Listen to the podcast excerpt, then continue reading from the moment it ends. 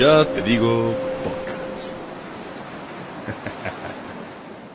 Estamos en Ya Te Digo Podcast. Estamos reunidos para que Brandon nos aviente una descripción extendida de un concepto que define las clases en línea. Básicamente es como siempre se despierta temprano. Es necesario uniforme para entrar a Zoom y cuando entras pues tienes que estar presente no toda la hora. Así hasta que sea tarde, a las 2 de la tarde.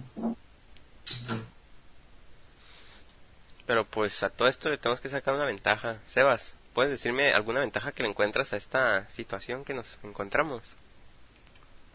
Este estilo de estudio es bastante interesante, puesto que hay varios alumnos que toman clases y juegan videojuegos, hacen algo extra sin que el profe se dé cuenta. Esto se podría llamar el sueño americano para los niños chiquitos y para muchos de los de nuestra edad. Y hay varias maneras de hacerlo, aunque aquí no nos va a mencionar para no perjudicar a otros.